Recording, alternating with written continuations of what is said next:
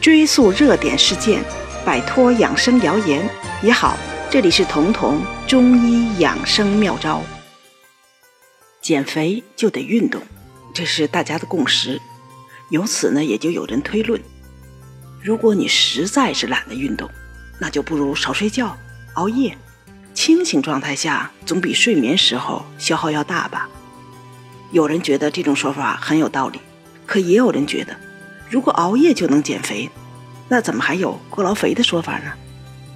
熬夜真的能减肥吗？事实上，这种说法是错的。熬夜缺觉，恰恰才是肥胖的主因。原因有两个。首先，熬夜会影响消耗脂肪激素的正常分泌。人的脂肪是不是能及时的分解？除了运动的因素，还受激素的控制。其中一种重要的激素就是生长激素。生长激素除了能增加蛋白质的合成，保证孩子的正常生长，对已经不会再生长的成年人来说呢，生长激素的作用就是分解脂肪。也就是说，只有你的生长激素分泌充足了，你的脂肪才会充分的燃烧掉，你才不会发胖。那么，生长激素是什么时候分泌的呢？就是在夜里你睡觉的时候。分泌最高的阶段是你不做梦的那个深睡眠阶段，一般是在你入睡的前半程，就是一夜的前半夜。换句话说，只要你能睡得充足、睡得质量好，生长激素的分泌就得到了保证。这也是为什么很多值夜班的人会发胖，即使没有明显的发胖，他们也都会有脂肪肝这样的问题，因为熬夜。剥夺了他们生长激素正常分泌的机会。还有一种人生长激素分泌不足，这就是睡觉打呼噜的人。这些人大多是胖子，他们的肥胖和打鼾是互相影响的。首先呢，肥胖导致了气道被脂肪挤压，呼吸不畅。他们打鼾的过程就是缺氧的过程。鼾声大作的背后是他们质量很低的睡眠，所以这些人在白天还会犯困，会坐在那儿就打盹儿，因为他们打鼾的那一夜并没有睡好。也就是因为没睡好，生长激素的分泌就不足，脂肪不能充分的分解，所以越打鼾人越胖，越胖越打鼾，由此进入一个恶性循环。熬夜能引起肥胖，还有一个原因，就是熬夜消耗的热量，并没有比睡觉多多少。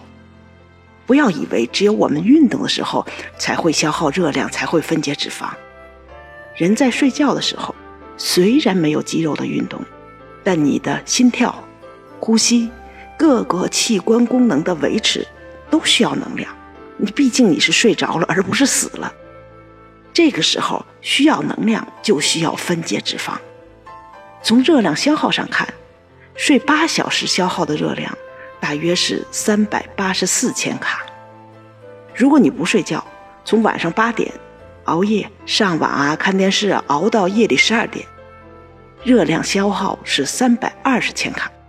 熬夜消耗的热量并不比你睡觉多多少，所以你指望着熬夜熬瘦。是没有这个可能的。这些因素综合在一起，我们抛开熬夜这种行为对健康的整体影响不说，比如熬夜还会影响卵巢激素的正常分泌，甚至会影响怀孕。这些都已经有了研究的定论。单从熬夜影响激素分泌的角度说，为了减肥，你也要充足的睡好觉。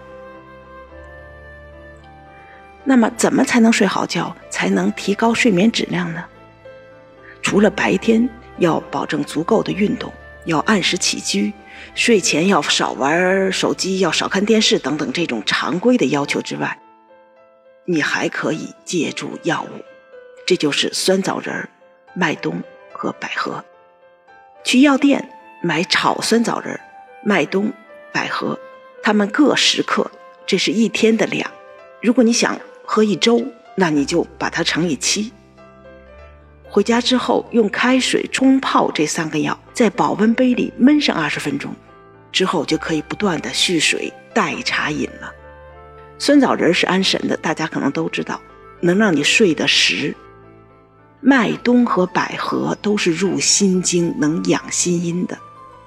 夏天睡不好，或者说夏天上火，多是因为心火扰动的因素。我们把心阴养足了，心火也就降下来了，睡眠质量就提高了。那可能有人会问，这个茶是不是一年四季都能喝呢？理论上说是可以的，因为麦冬啊、百合、啊枣仁啊都是这种药食同源的。只不过在夏天，它们更对胃，因为夏天是心所主的季节，它们更适合这种心火盛、心阴虚不足造成的失眠或者睡眠质量下降。